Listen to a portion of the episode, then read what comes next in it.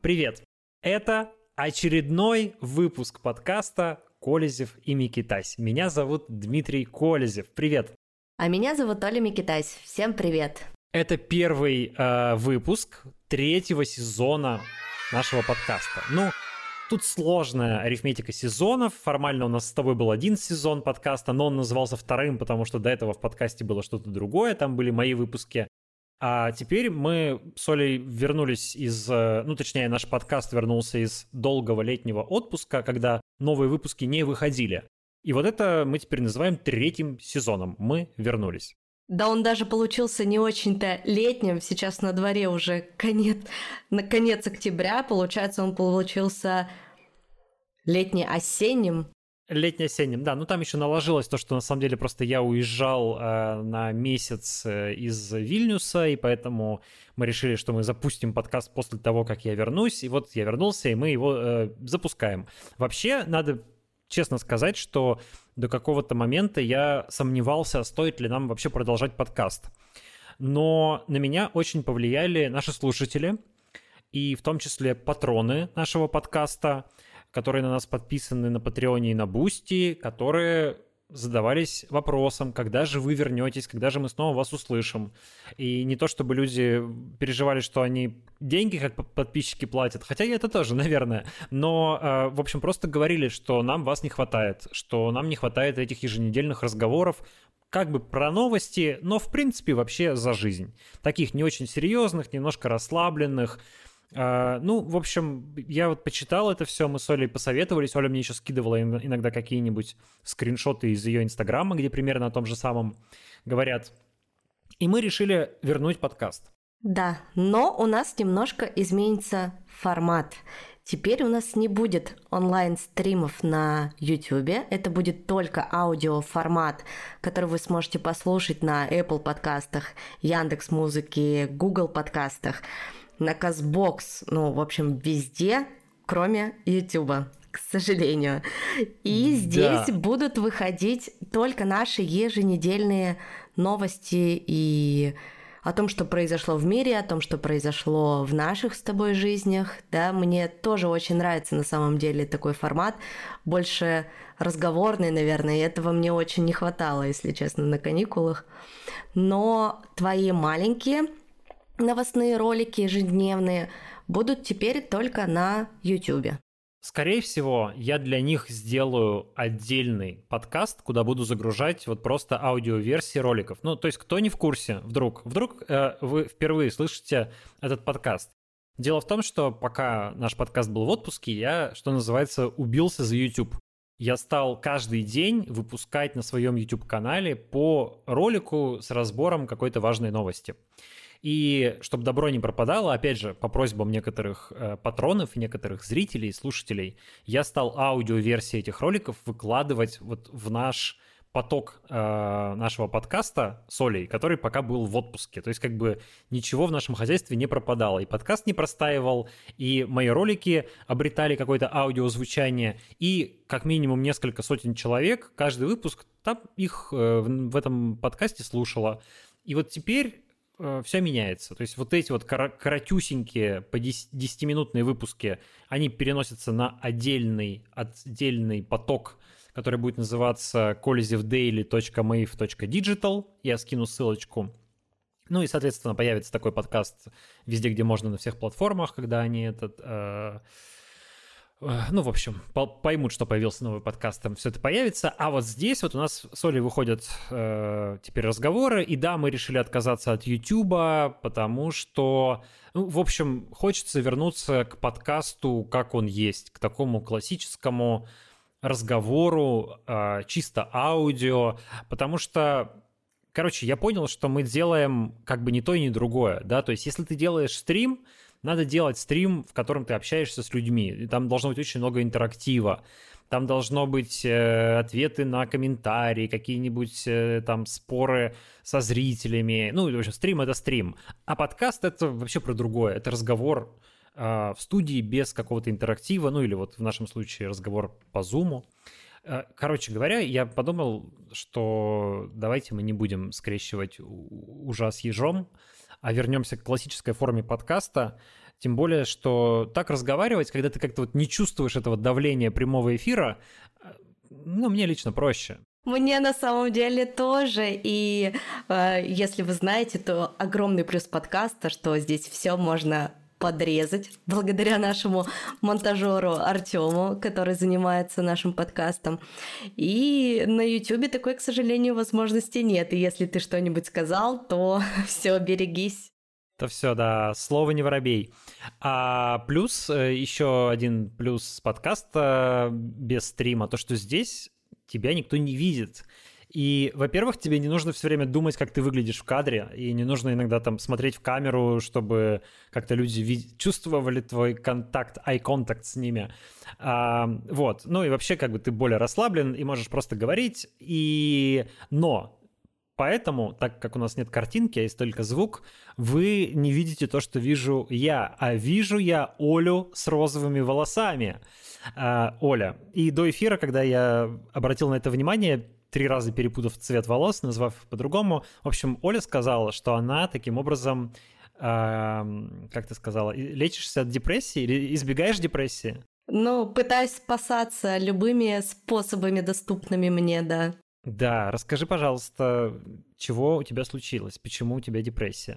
Слушай, ты знаешь, во-первых, э, я за эти 8 месяцев пережила очень много взлетов и и падений в таком моральном плане от состояния, что мне очень плохо и я вообще не хочу ничего делать, а, до состояния, что вроде бы жить можно, и крыша над головой есть, работа есть, все хорошо.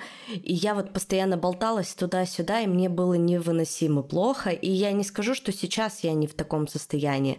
Просто сейчас я, видимо, уже настолько свыклась с этим, что как бы тревога, стресс — это уже часть моей жизни нон-стоп. И в один определенный день я поняла, что мне очень хочется э, избавиться от чего-то лишнего. Вообще мы с моей лучшей подругой Таней решили, что когда война закончится, мы с ней по пойдем в салон или купим машинки и побреемся на лысо. В общем, так что пожалуйста, не переключайтесь. А, как только война закончится, я выйду э, в Zoom с Димой. Даже мы, может быть, сделаем какую-то фотографию, и вы увидите меня полностью без каких-либо волос. И мне кажется, это очень крутой челлендж который мы придумали, и так даже ждать окончания войны, у нас такое как бы предвкушение. Но для нас это будет отрезание какой-то вот прошлой жизни, вот этого ужасного периода, который мы все переживаем. Ну а розовые волосы мне всегда хотелось. То есть я, знаешь, такой супер протестный человек на самом деле с детства. И я сделала татуировку себе. Потом я проколола себе в 30 лет э, нос, у меня пирсинг в носу. И вот недавно я подумала, так, мне скоро 33 года, э, собственно, а почему бы и нет? Возьму и покрашу волосы в розовый цвет. Ты знаешь, мои дети безумно довольны, и моя дочь все время, когда мы с ней гуляем вместе на улице, она говорит, мам, ну вообще точно никто не понимает, что ты наша мама. По-любому все думают, что ты наша сестра. И я вижу, как ей от этого кайфово. То есть она такая, ты такая классная, ты такая современная. Вот, может быть, еще и поэтому тоже долго отвечал на твой вопрос. Но мне, мне стало понятно, но я не понял, а депрессия-то откуда? Тебя, тебя накрыло, как бы, ну, понятно, что вообще ужасные вещи происходят в мире, война и все это ужасно, но когда мы с тобой общались в, в первые месяцы войны, в общем, ты была энергична и бодра. И мы с тобой все время ужасались тому, что происходит, но какой-то апатии у тебя не было заметно. Тебя накрыл, э, накрыл, как бы накрыло все это, то есть там переезд, эмиграция, война или что случилось? Ты знаешь, мне кажется, просто это вот накопленный такой эффект, что он вот все копится, копится, копится, а Тут нужно оговориться, что э, диагноз депрессии мне никто не ставил. И тут это я больше говорю о том, что само состояние очень депрессивное. И вот, например, когда э, случилось объявление частичной мобилизации 21 сентября, меня вообще прибило. То есть, мне кажется, это вот знаешь, как э, в гроб вколачивают гвозди, и вот это вот 21 сентября, мне кажется, было как будто бы последний уже гвоздь, который, ну вот дальше вот уже некуда. И было очень морально тяжело. Но ты меня сейчас удивил, что тебе казалось, что первые месяцы войны я чувствовала себя более-менее э, в порядке. Но на самом деле, после того, как закрывался мой компьютер и заканчивался стрим, обычно я просто лежала и рыдала, ненавидела свою жизнь, Путина и все, что с нами происходит. Видимо, вот я умею э, собираться вовремя и как-то брать себя в руки, но, конечно, в целом, не знаю, за эти все восемь месяцев ни разу я не чувствовала себя хорошо и каких-то таких счастливых периодов я могу, наверное, по пальцам сочетать. Хотя раньше я могла сказать, что я безумно счастливый человек, и у меня офигенная жизнь, и все круто. А за это время не могу посчитать, сколько раз я так говорила, что я хоть немножко счастлива. Я даже в Инстаграм очень редко стала вести, и тут э, буквально пару дней назад приехала ко мне в гости моя лучшая подруга, э, с которой мы не виделись все это время. Она живет в Екатеринбурге. И я выкладывала фотографии в Инстаграм, и я там очень-очень сильно улыбалась. И я поняла, что я так давно не улыбалась, и я так давно не чувствовала просто себя как раньше. Ну, это, я думаю, что это многим будет знакомо. Может быть, и ты испытываешь подобные чувства, но это тяжело, и, наверное, я поняла, что больше всего в этой иммиграции, да, мы в Грузии живем уже семь с половиной месяцев, мне не хватает э, моих друзей, мне не хватает близких людей, то есть здесь уже все налажено, э, дети ходят в школу, мы пошли в школу здесь, э, в детский сад младшая дочь ходит, и у нас хорошая квартира, относительно недорогая, в сравнении с теми ценами, которые сейчас в Тбилиси, они еще сильнее выросли. Ну, то есть в целом как бы все хорошо, но вот этот социальный очень большой блок э, моей жизни, а я очень люблю общение, он полностью провалился, и близких связей здесь у меня, кроме моего партнера, в Грузии нет. И от этого, конечно, очень тяжело. Но думаю, что тебе это знакомо, если ты тоже находишься сейчас э, без своих друзей, и самый близкий твой человек рядом с тобой, по сути, это твой партнер, твоя жена. Да, но здорово, что жена рядом, и это круто, это прям очень сильно, конечно, спасает. А, представляю, как тяжело людям, которые уехали, и у них нет близкого человека, они вообще одни, то, ну, это трудно представить. Я тебя, тебя понимаю. А, действительно, я ну, я не могу сказать, что я в депрессии там или у меня депрессивное состояние. В целом, как бы я ок, а, несмотря на все то, что происходит. А, но да, друзей не хватает, это правда. И, к счастью, в Вильнюсе довольно большая компания русскоязычных людей, и здесь есть с кем общаться, и много классных людей. Мы много с кем здесь уже познакомились, много с кем а, как-то сошлись и почувствовали какие-то вроде бы родственные души но все равно это не друзья, да, то есть какими бы, какими бы хорошими люди, люди не были, у тебя нет с ним того, с ними того опыта, который был, у тебя нет стольких прожитых лет, а они тебе не так близки, как твои друзья. И вот, знаешь, такая штука случилась с мобилизацией. Мы, а, я провел месяц в Турции. То есть я напомню, что когда только война началась, мы на два месяца с моей э, девушкой, с будущей женой уехали в Турцию и потом перебрались в Вильнюс. Два месяца прожили в Анталии. И сейчас мы, ну, мы решили, во-первых, э, как бы немножко отдохнуть, просто там искупаться, поехать и чуть-чуть э, проветриться. А во-вторых, мне очень нужно было увидеться с мамой, и в Россию я ехать не хочу, и поэтому мы договорились, что мама приедет в Турцию, а я приеду в Турцию, я возьму отпуск, и мы побудем с мамой. Ну, и Аня поехала со мной, естественно. В общем, такой получился как бы у нас семейный отпуск. А, и во время этого отпуска как раз, или точнее, незадолго до того, как он начался, случилась мобилизация. про которую ты сказал. Я думаю, что действительно, ну вот было такое ощущение, что те люди, которые 24 февраля еще не все поняли, вот теперь они уже все поняли, да, и были, ну, сама знаешь, мы разговаривали про людей, которые как бы после 24 февраля жили как ни в чем не бывало, но теперь вроде бы и эти люди поняли, что уже что предыдущей, прежней жизни не существует.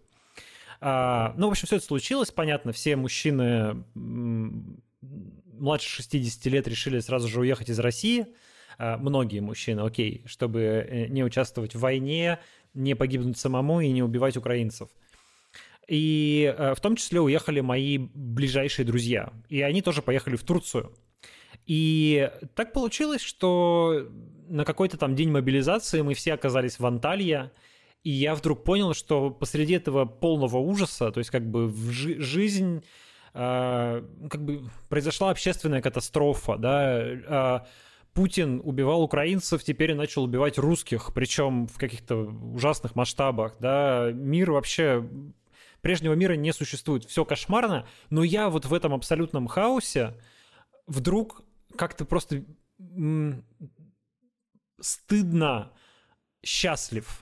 То есть я, мне стыдно в этом признаться, но я нахожусь рядом со своими друзьями, они уехали из России, они в безопасности, я впервые за 8 месяцев нахожусь с ними рядом, и я счастлив, э, черт возьми. И мы как бы горько шутим, что спасибо Путину за то, что мы все, в общем, оказались здесь, в этом месте, и наконец-то можем э, увидеться и поговорить, и как-то провести время. Вот. Поэтому, в общем, у меня такие противоречивые, конечно, ощущения. То есть, с одной стороны, все новости по-прежнему ужасны, а, а, а с другой стороны, как-то жизнь складывается и идет дальше. Пока мы живы, все продолжается. И вот и друзья уехали из России, и теперь мы с ними где-то будем встречаться, не знаю, там в Турции или еще где-то, или кто-то из них в Европу переедет, или еще куда-нибудь. А, ну, в общем, все продолжается, и как-то это даже вселяет в меня определенную надежду. Просто теперь все меньше думаешь о будущем в России и все больше думаешь о будущем в каких-то других местах. Хотя, конечно, по России тоже скучаешь. Знаешь, я очень ждала на самом деле и надеялась, ну где-то, знаешь, внутри такая теплилась меня надежда, что а вдруг мы с тобой следующий наш э, стрим, ну когда мы были еще в отпуске, я думала об этом, сделаем э, победным. Ну, то есть для меня это... Я помню, по-моему, даже сон такой приснился, что мы с тобой созваниваемся и делаем срочный стрим, э, что вот мы...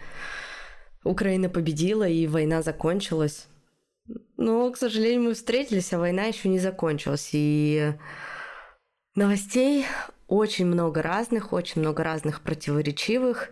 Кстати, я думаю, что, знаешь, меня еще какая штука накрыла, когда э, было присоединение оккупированных областей, э, и все время в воздухе висел этот вопрос э, про а, ядерный удар. Ну, то есть он, собственно, никуда не девался, этот вопрос, но вот в тот момент он как-то был прям, вот, знаешь, ярко выраженным, что многие ждали, что если Путин, значит, э, оккупирует эти территории и присоединит их к России, то, соответственно, если там будут происходить боевые действия, то э, это уже будет считаться нападением на Россию. Соответственно, он может уже при, применить ядерное оружие. И то есть и я себя поймала на мысли, что если это случится, то мне не страшно умереть. Вот, то есть я еще пережила вот этот вот момент в своей голове, э, как это, я даже не знаю, как это объяснить, свыкание с ближайшей смертью. Ну, то есть, вот не знаю, понимаешь ты меня или понимают наши слушатели, но у меня был, когда я это поняла, я стала жить каждый день как последний. И у меня настолько обострились все чувства в отношениях, э, с детьми. Мне даже казалось, что еда стала вкуснее. Ну, то есть вот все максимально, знаешь, вот жизнь на максималках. Но потом, понятно, как бы это ощущение так притупилось, стерлось. Но я помню, что такой период был. Он был примерно на протяжении, наверное, двух-трех недель, когда я прям просыпалась и говорила себе, так, сегодняшний день может стать последним. И что я сделаю сегодня? То есть вот до такой степени. И потом вечером ты ложишься спать и такой, ну, мы прожили еще один день, и ну и хорошо. Он был хорошим. Блин, вот здорово же. Вот. Хочешь вернуть красок в свою жизнь, просто почитай новости из России. И ты, и ты будешь любить каждое мгновение своей жизни, потому что будешь хорошо понимать, что оно может стать последним. Да, на самом деле, мне кажется, очень у многих э, вообще восприятие мира, восприятие жизни и многие чувства ко всему тому, что нас окружает, очень сильно изменились за это время. Мне кажется, у некоторых даже диаметрально другими стали. И отношения совершенно вышли на новый, на новый уровень. Я вот, например, сообщаю тебе первому и нашим слушателям, что завтра я выхожу замуж. Ого, поздравляю тебя! Вот это да, вот да. это здорово. Спасибо. Это тоже, мне кажется, было отчасти навеяно ближайшим. Вы решили, что если уж ядерная война, то да, лучше пожениться. Да, да, да. Именно так, именно так мы и решили на самом деле. И вновь поблагодарим Владимира Путина за то, что, то, что мы делаем то, что, может быть, должны, давно должны были сделать. В общем, как знаешь, мне сказала а, одна наша с тобой общая знакомая, которую я встретил в Турции, она сказала, это все ужасно, конечно, но благодаря тому, что произошло, мы сейчас живем свою лучшую жизнь, потому что, типа, мы стали делать то, что всегда, может быть, хотели сделать, но не находили, ну, какого-то не хватало пинка, импульса, а тут э, все страшное случилось, в общем, и как-то, да, все подумали, что, черт возьми, ну, может быть, мы живем последние месяцы, там, не знаю, перед Третьей мировой войной, да, поэтому да. надо же, надо же как-то жить.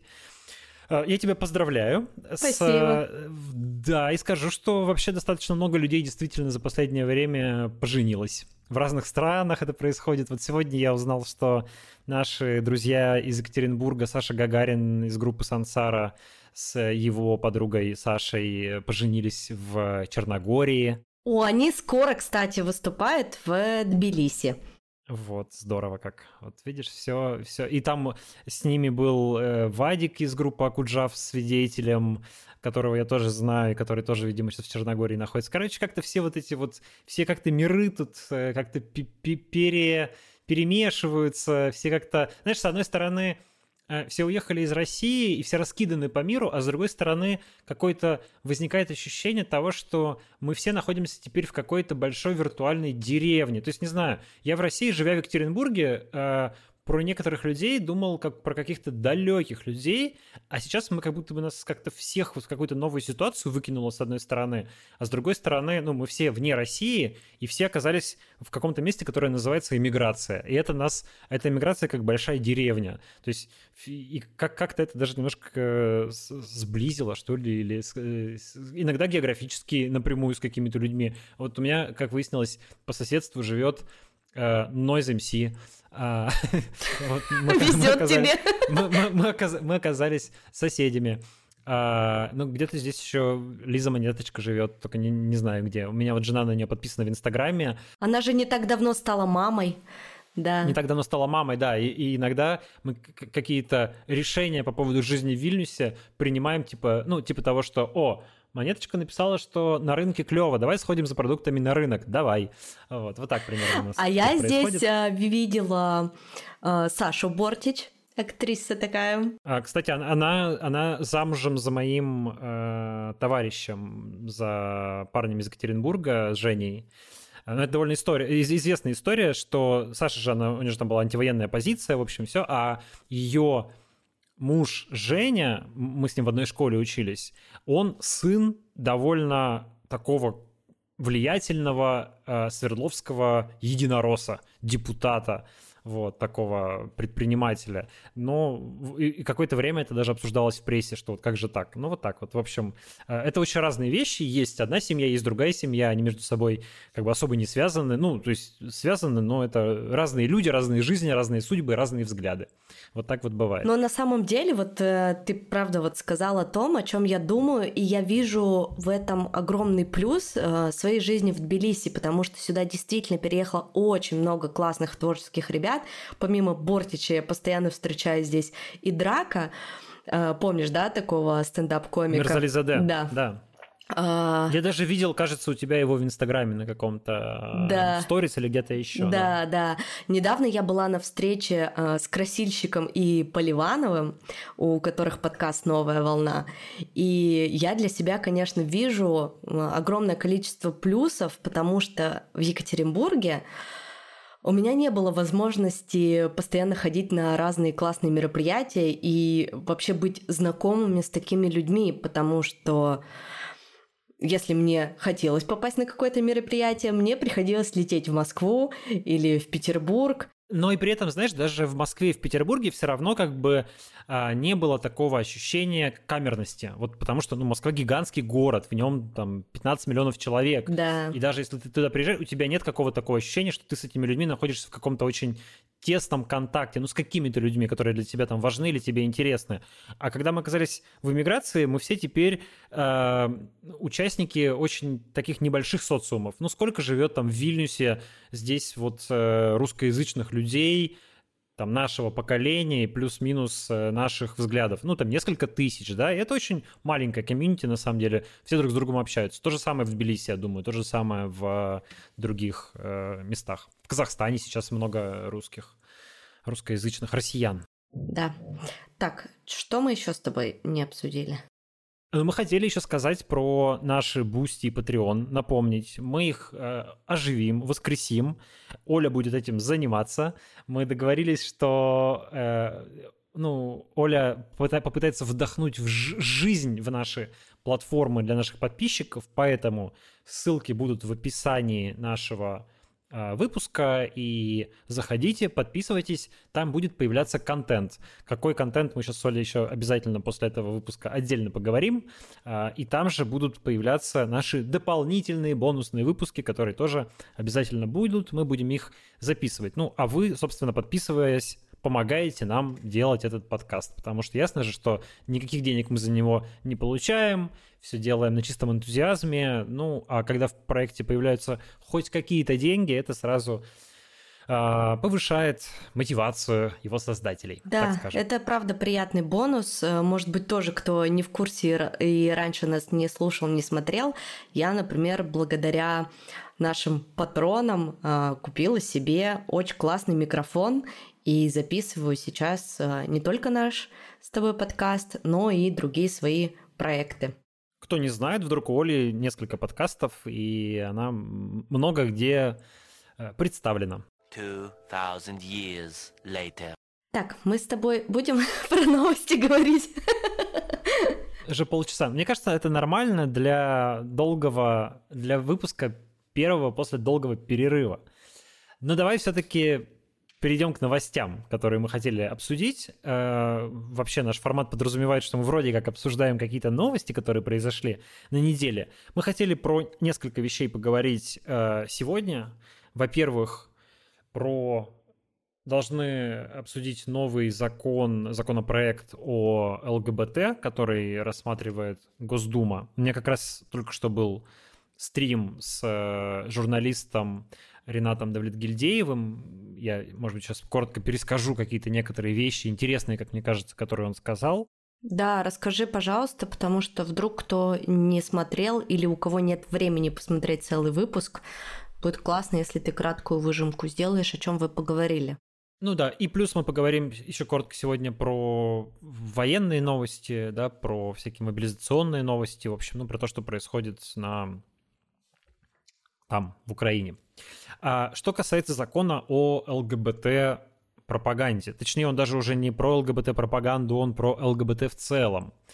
Как вы знаете, у нас есть закон, который сейчас запрещает ЛГБТ-пропаганду лицам до 18 лет. В чем суть нового закона, если коротко? В том, что теперь так называемая ЛГБТ-пропаганда будет запрещена для всех, не только для лиц младше 18 лет, но и вот вообще ее, даже если со значком 18+, все равно распространять такую информацию запрещено. Какую информацию, черт знает, потому что ЛГБТ-пропагандой называют самые разные вещи, а, и есть мнение, что вообще никакой ЛГБТ-пропаганды в принципе не существует. Вот. Но, тем не менее, еще одно нововведение, которое есть в этом законе, оно как раз касается того, что помимо понятия ЛГБТ-пропаганды, там появился, э, появился термин «демонстрация э, нетрадиционных сексуальных отношений». И вот как раз она будет запрещена для тех, кто младше 18. То есть даже если вы уже не пропагандируете, а просто показываете, не знаю, мужчин, два мужчины э, идут за руку, или свадьба двух э, женщин-лесбиянок. Это не пропаганда, но это демонстрация, и она запрещена для несовершеннолетних. Ну и плюс появляется, э, ужесточаются очень сильно штрафы за вот все эти так сказать, деяния. Если сейчас штрафы какие-то не очень большие, на самом деле, там, по-моему, физическим лицам 4-5 тысяч рублей, что ли, что-то такое, то они вырастают э, буквально в десятки раз. То есть э, физическим лицам там порядок цифр типа 100, 200, 300 тысяч, вот так, такой порядок. А должностным лицам 400-500 тысяч, а юридическим лицам там где-то миллион рублей, где-то 5 миллионов рублей, а где-то даже 10 миллионов рублей. Э, я уж не помню, за что самый максимальный штраф. А, но, по-моему, за пропаганду педофилии. Это появляется еще один термин в законодательстве пропаганда педофилии. Раньше такого не было. Значит ли это, что книга Лолита Набокова будет запрещена? Об этом спрашивали э, разработчик этого законопроекта Александра Хинштейна на общественных слушаниях по поводу этого законопроекта. И Хинштейн сказал, что нет, Лолита запрещена не будет, дескать, потому что это не пропаганда, ведь никому в здравом уме не захочется повторить судьбу главного героя. Но почему-то кажется, что в реальности люди, которые будут решать, что является пропагандой э, педофилии, а что нет, они не будут так э, тонко чувствовать так сказать, материал, как Александр Хинштейн. Ну, то есть, наверное, может быть, Лолита э, не попадет под запрет, потому что, ну, вроде как классика. Хотя, может, и попадет, да, сегодня уже чего угодно ждешь. Но какой-нибудь э, менее, менее известный текст, который не входит, так сказать, в канон классической литературы, вполне себе может попасть. Ну, или не текст, а там телесериал или еще что-нибудь. А, и тут еще есть опасный момент, то, что вот о чем мы говорили с Ренатом, то, что этим законопроектом, к сожалению, в один синонимический ряд ставится понятие гомосексуальности, трансгендерности и педофилии, а, что, конечно, совершенно некорректно и недопустимо, да, то есть э, а гомосексуальность это совершенно одно, педофилия совершенно другое. И э, такой подход, он как бы заставляет людей думать, что грубо говоря, любой гей — это педофил, что, конечно же, абсолютная неправда, э, абсолютная ложь, и это очень существенное и опасное искажение реальности, которое может сильно навредить ЛГБТ-людям, а, сильно ухудшить отношения к ним, заставить э, относиться к ним как к прокаженным, да, там, прятать от них детей и так далее. А, что сказал интересного Ренат? Первое. То, что этот законопроект уже не раз переносили, и вот снова, кажется, его э, рассмотрение переносится почему-то, хотя вроде бы вся политическая воля направлена на то, что он должен быть принят. Но как говорит Ренат, как он считает, что все-таки вокруг этого законопроекта идет дискуссия, и а, нужно напомнить, что до этого вносился другой законопроект, который разработала партия КПРФ, а, там такая есть Нина Останина, депутатка, очень такая консервативная, вот этот законопроект, который вносился, он был жестче, чем нынешний законопроект. И, э, как считает Ренат, на самом деле сегодня в Думе идет попытки смягчить этот законопроект. Естественно, про это никто не будет открыто говорить, потому что официальный дискурс он такой очень гомофобный, но э, куратор этого законопроекта главный – это Вячеслав Володин, спикер Государственной Думы. О котором ходит много разных слухов, конечно же. В общем-то, секрет, секрет Полишинеля, да. И Ренат тоже об этом прямо говорит. Он говорит, я могу официально совершенно сказать, ну, Ренат сам, будучи э, ЛГБТ-активистом, он говорит, я совершенно официально и с доказательствами заявляю, что Вячеслав Володин гей. Э, и то, что этот человек курирует разработку этого законопроекта, э, тут как, не очень понятно, почему так на самом деле происходит. То ли это такое как бы иезуитство системы, да, что она гея отправляет э, курировать гомофобный законопроект, и он вынужден, как бы переступая через свое естество, ну, через свою природу, по сути, да, вот с трибуны э, говорить о том, как, э, что ЛГБТ — это ужасно. А, но или на самом деле здесь такая более тонкая игра, как считает э, Ренат, Володин действует по принципу, если не можешь бороться, возглавь. То есть, если ты не можешь остановить принятие законопроекта, лучше стань его куратором и попытайся его смягчить. Да, то есть, как бы сделай его не таким жестким, как он может быть. А ведь он может быть жестче. Может быть и уголовная статья за а, пропаганду э, нетрадиционных отношений или, ну, что самое ужасное, что может случиться, это введение, возвращение в уголовный кодекс статьи за так называемое мужеложество, то есть за э, гомосексуальность, за гомосексуализм, как это называлось в советское время. Поэтому э, этого пока не происходит, и законопроект, да, принимается, да, понятно, что это э, такой политический мейнстрим, но он, как опять же считает Ренат, мягче, чем э, чем могло, чем могло бы быть. И вторая штука интересная, которую он говорит, это то, что он как ЛГБТ-активист собирается заняться аутингом тех депутатов, которые являются геями и которые голосовали за этот законопроект. То есть, ну ты же знаешь, что такое аутинг, да? Это когда а, про человека рассказывают, что он гей против его воли. Вообще, в принципе, аутинг считается абсолютно неприемлемой вещью. То есть, если человек сам не совершает каминг-аут и не решается сказать, что он гей по каким-то причинам, то э, абсолютно недопустимо делать это за него.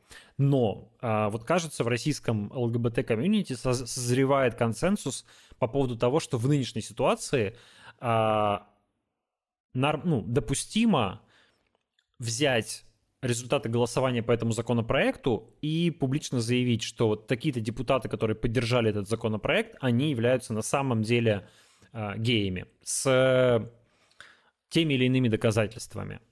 Вот. И Ренат обещает, что после принятия этого законопроекта вот он будет в своем там телеграм-канале, который называется «Гей и динамит», заниматься этим аутингом, писать э, с какими-то доказательствами, кто из депутатов на самом деле является гомосексуалом. По его словам, довольно, ну, таких депутатов он знает порядка 10, э, и еще больше в Госдуме помощников депутатов, людей в аппарате, э, гомосексуалов. Он говорит, что таких людей достаточно и в правительстве России, и в ФСБ, например а, ну, кто-то называет это гей-лобби, да, вот этим пресловутым, но, ну, по его словам, просто, ну, вот, как бы есть статистический, статистическое количество геев в обществе, да, там сколько-то процентов. Вот их примерно столько в Госдуме, их примерно столько в правительстве, их примерно столько даже в ФСБ. И, скорее всего, конечно, это будет доказательно, потому что на самом деле их не так процент их не такой большой, да, и у них э, достаточно такое тесное комьюнити, и все друг про друга все знают. Конечно, тесное, да. Тем более до какого-то момента, там, до, не знаю, 14-15 года, когда это все стало ужесточаться и стало как бы неприемлемым, в принципе, э, ну, многие вели достаточно открытую жизнь, то есть, не знаю, ходили в гей-клубы. Я сама ходила в гей-клубы. Ты-то понятно, я имею в виду, даже, например, ты депутат Госдумы, да, и, ну, ты э, ЛГБТ, представитель ЛГБТ. Ну, сегодня такой депутат, конечно, уже не пойдет ни в какой гей-клуб, а сколько-то лет назад, может быть, и пошел бы. Вот. И я имею, в виду, я имею в виду, что тогда у него появлялись какие-то друзья, связи, партнеры. То есть ты права, комьюнити не очень большое, люди друг про друга знают. И, ну, вот, наверное, нас ждут какие-то интересные открытия. С одной стороны, такие двоякие, знаешь, у меня чувства по этому поводу правда, ты сказал, что эта информация, да, они не распространяются обычно, пока сам кто-то об этом не скажет, не признается, но с другой стороны, они же делают все для того, чтобы задушить это все в, в стране. Ну, как бы не могу однозначно сказать, как я к этому отношусь. Я, я э, поддерживаю в этом Рената. То есть, э, на самом деле, если ты депутат э, и ты гомосексуал, и ты не хочешь, чтобы с тобой совершили аутинг. Голосуй против. Или просто не голосуй. Понятно, что голосование против, это, особенно если ты там единорос, например, то это вызов как бы системе, и это будет, э, ну, по нынешним временам это, скорее всего, что-то недопустимы. Не будем слишком хорошо думать про наших депутатов. Даже про наших депутатов-геев. А, не, не такие уж они смелые. Но ты же можешь заболеть, ты же можешь не прийти, ты же можешь сходить на обед в это время, потерять карточку, не знаю, еще что-нибудь сделать. Ну, просто не голосуй. У нас есть довольно большое количество депутатов-единороссов, которые э, таким образом прогуляли э, все голосования по поводу признания ДНР, ЛНР, э, включения их в состав России и так далее. Вот есть депутаты, вот он единорос, прям единорос-единоросыч, а под санкции не попал. Почему не попал? А вот человек, смотришь, оказывается, он не голосовал в эти дни. Как-то вот так у него получилось. Мудрый человек, я вам скажу. Да, бабушка заболела. Ключи от дома забыл, это наша любимая вот. отмазка. Меня дома закрыли э, снаружи, я не смог выйти. Вот так вот, да. Вот и с э, этим законопроектом тоже мож, мо, можно так же. Если хотя бы не голосуйте, да, хотя бы не ставьте свою подпись под э, репрессивным законопроектом, а есть основания предполагать, что законопроект будет, э, ну, как бы его опасность, как мне кажется, не в том, что кого-то оштрафуют на миллион рублей, а в том, что вот само обсуждение этого законопроекта, его принятие, оно создает, э, ну, дополнительно усиливает гомофобную атмосферу, и, наверное, не очень далеки от правды те люди, которые считают, что, грубо говоря, э, на геев пытаются повесить проблемы, с которыми сегодня столкнулась Россия. Ну, то есть нужна какая-то а, отду... ну что как не отдушина, как сказать, ну какой-то козел отпущения, как. Ну да, это знаешь, как во всем виноват Байден и Америка, а внутри во всем виноваты геи и лесбиянки. Для Гитлера во всем были виноваты евреи, да? для Путина во всем виноваты геи. А, и это то, что отзывается в сердцах, ну не сказать, что очень многих, ну, некоторых консервативно настроенных граждан, которые вот разделяют такие гомофобные взгляды. Вот. Есть основания опасаться, что, э, ну, в общем, из геев сделают такую вот э, гонимую группу, потому что э, звучат, звучит ровно это во время общественных обсуждений. Нам говорят, что э, против нас ведут Третью мировую войну с помощью ЛГБТ-повестки, что э, геи — это какие-то вообще все агенты Запада, что... Э, как-то каким-то непостижимым для меня образом война в Украине связана с ЛГБТ, ну, с тем, я даже не буду пытаться воспроизвести эту логику, правда, она мне совершенно непонятна, но как-то люди это увязывают. Типа, закончится эта война, продолжится священная война, в которой нам пытаются навязать чуждые нам ценности, поэтому мы должны нанести врагу превентивный удар. Вот какая-то такая хрень. Не пытайтесь понять это логически, что называется, да? Просто э, чисто эмоционально, психологически озлобленным людям из-за того, что мы проигрываем войну, из-за того, что мы оказались слабее, чем предполагалось, из-за того, что мы каким-то там цитирую их мысли, хохлам не можем надрать задницу, значит, э, ну, все как на ком-то же нужно выместить злобу. Ну, на ком? На геях. Поэтому э, все довольно опасно. Все довольно опасно, и, конечно, очень понимаешь тех э, гомосексуалов, которые сейчас уезжают из страны, хотя уезжают, конечно, далеко не только гомосексуалы. Журналисты уехали, евреи уехали, э, теперь Слушай, да, да, геи да чего уедут. Там, все, все, все мужики уже уехали э, с призывного возраста из крупных городов. Э, реально, я был в Турции. Значит, вот в начале нашего отпуска, пока еще, в начале, точнее, как мы появились, приехали в Турцию, у меня еще там формальный отпуск не начался, но я уже был в Турции. Мы зашли в бар, где, ну, тусуются русские, русские. И там была такая обычная для, не знаю, Москвы барная картина, там, типа, стоят девчонки симпатичные, там несколько парней. Ну, как бы так все в перемешку. Потом проходит какое-то время, случается мобилизация, и э, мы приходим в тот же бар, и гендерный состав меняется просто разительно. Стоит просто 9 из 10 парни, молодые парни, крепкие, здоровые, призывного возраста, которых Путин мечтал отправить в Украину, но они приехали в эм, Турцию, в общем, и пришли в бар. И я за них очень рад. Слушай, но у нас тут шутка тоже в Тбилиси ходит, что раньше и так был очень хороший дейтинг в местных приложениях типа Тиндера, а после 21 сентября типа вообще просто самый сок. Помимо того, что там очень много белорусов-айтишников, э, красивых грузинских мужчин, то теперь там еще и молодые русские парни. Да, и плюс к этому они еще многие из них приехали без подруг, без жен, а, ну, потому что просто билеты были дорогие, и главное было мужчину вывести, понимаешь, а женщина потом за ним может приехать. Так и многие мои друзья уехали. Слушай, я буквально сегодня листала ленту Инстаграма, наткнулась на один рилс, и там, значит, девушка вся в слезах, и написано Uh, и мое состояние, когда мой парень уехал в Казахстан. А вот его состояние. И следующее, ну, там, продолжение видео, как ее парень фоткается в Казахстане на фоне всех достопримечательностей с улыбкой до ушей. Я, в принципе, наблюдал это своими глазами. Да, я в переписке со своей подругой, и ее муж мой один из моих лучших друзей. И вот я, значит, с ней в переписке, она там вся вздыхает, охает, у нее депрессия, потому что, ну, понятно, черт что происходит. Рядом ее лучший друг, и у него просто все хорошо. Он бухает, тусуется, купается, вообще все классно. Вот, ну да. А, живем свою лучшую жизнь. Ну, на самом деле, очень мне, конечно, переживательно за тех девушек и женщин и мам, которые остались в тот период в России, и все, весь этот ужас свалили на себя, потому что я общалась со многими своими подругами, у них просто квадратные головы, особенно те, у которых есть дети, там, продать квартиру, продать машину, сделать доверенность, одного ребенка туда, одного сюда, а еще с собакой погулять прививки сделать, чипирование сделать. Я, с одной стороны, им очень сильно сопереживаю, такой по-женски, знаешь, ну и вообще просто жизненно.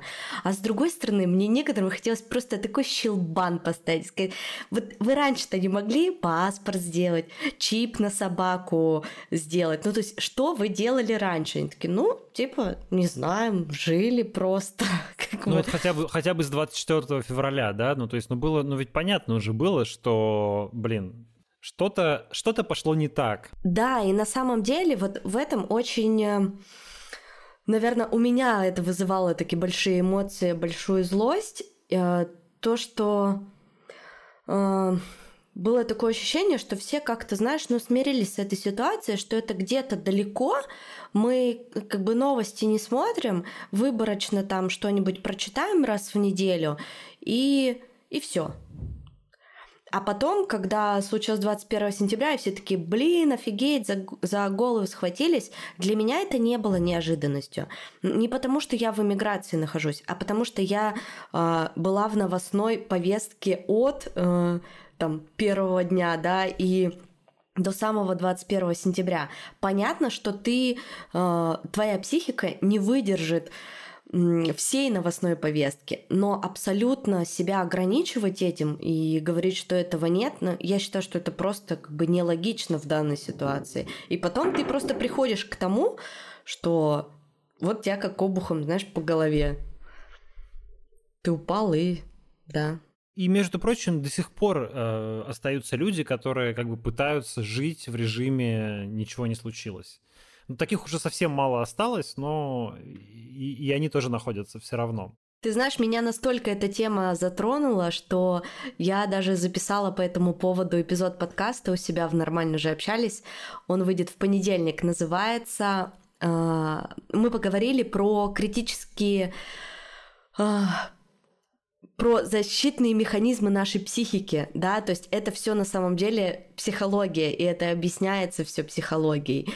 Uh, у всех это по-разному работает. И после того, как я это обсудила с психологом, записала про это подкаст, uh, у меня как-то вот это вот раздражение, оно ушло. То есть я на многие вещи посмотрела по-другому. Просто на самом деле, правда, все люди разные, с разным бэкграундом, по-разному реагируют на новости, воспринимают их, спасаются по-разному. Э, возможно, я в каких-то моментах была, ну, где-то перегибала, может быть, даже палку со своими знакомыми, может быть, где-то в блоге, да, что я очень критически высказывалась. Но для этого, в общем, и существуют подкасты, и, мне кажется, и книги, и подкасты, и люди, и общение, и все это, э, чтобы принимать информацию, анализировать ее, делать выводы, ну и, соответственно, дальше принимать решения. Давай под конец уже нашего сегодняшнего разговора. Естественно, ни черта мы не успели с тобой обсудить, э, никакие новости проболтали весь час. Но все-таки, собственно, что у нас происходит на войне, а, на фронте? Фронт, как говорят, по крайней мере, люди, которые за этим внимательно следят, военные эксперты, он сейчас достаточно стабилен, то есть там не происходит каких-то серьезных подвижек ни в одну, ни в другую сторону, но, естественно, всеобщее внимание приковано к Херсону, который, судя по всему, через какое-то время может быть оставлен российскими войсками.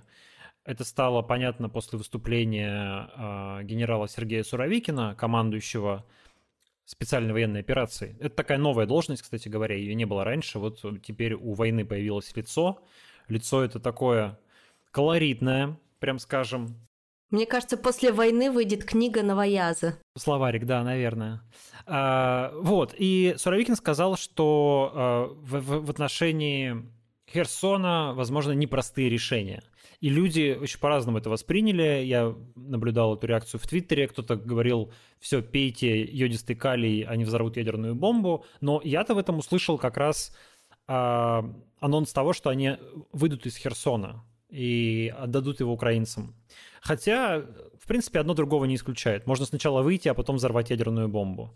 Или можно э, выйти, а взорвать ядерную бомбу где-нибудь в другом месте, чтобы, так сказать, было не обидно. Или вот сейчас э, версия, которая обсуждается наиболее активно и в том, числе, в том числе озвучена президентом Владимиром Зеленским, это о том, что, уходя, российская армия может подорвать э, дамбу Каховской ГЭС Именно поэтому они вывозят людей оттуда массово сейчас. Да, и таким образом затопить город и э, обвинить в этом украинцев и, ну, так сказать, э, как бы объяснить свой выход оттуда, да, то есть э, Суровикин сказал в этом выступлении, что, дескать, у нас есть информация о том, что вот украинцы готовят страшную диверсию, они нанесут э, удар по э, дамбе и затопят город таким образом. Ну вот можно будет вывести всех людей, взорвать дамбу, затопить действительно Херсон и сказать, ну смотрите, мы ушли не потому, что э, Украина наступала, да, и мы проиграли и вынуждены были отступать, а потому что они взорвали дамбу.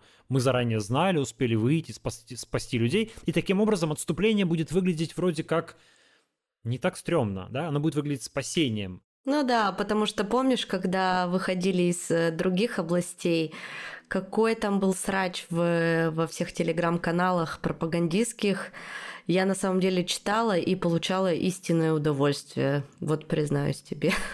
Да, это такой, такой, что называется, guilty pleasure был э, этих дней, когда из Харьковской области уходили, да, что там происходило во всех Z-каналах или в комментариях у тех же у того же Вячеслава Володина, я просто заходил и наслаждался. А, или когда, моби... когда мобилизация началась, вот читать было вообще просто сплошное удовольствие. Все, как там поменялась риторика, как там поменялась тональность. Потом как-то она выправилась, я вот не знаю почему, то ли там поработали бытофермы, то ли как-то люди действительно привыкли, но первые пару-тройку дней мобилизации, конечно, там был просто кошмар. Ну вот, может быть, они поэтому и придумывают такую причину, правда, логичную, которую ты озвучил. Ну, понятно, да, потому что несколько месяцев, э, ну, с лета, когда Украина анонсировала, прям заранее заявила, что мы будем отвоевывать Херсон, все стали говорить, что ну, Херсон настолько важен для Путина, это же единственный областной центр, который удалось захватить российским войскам, что это настолько важное для Путина точка, что они ни, никогда ни за что ее не отдадут.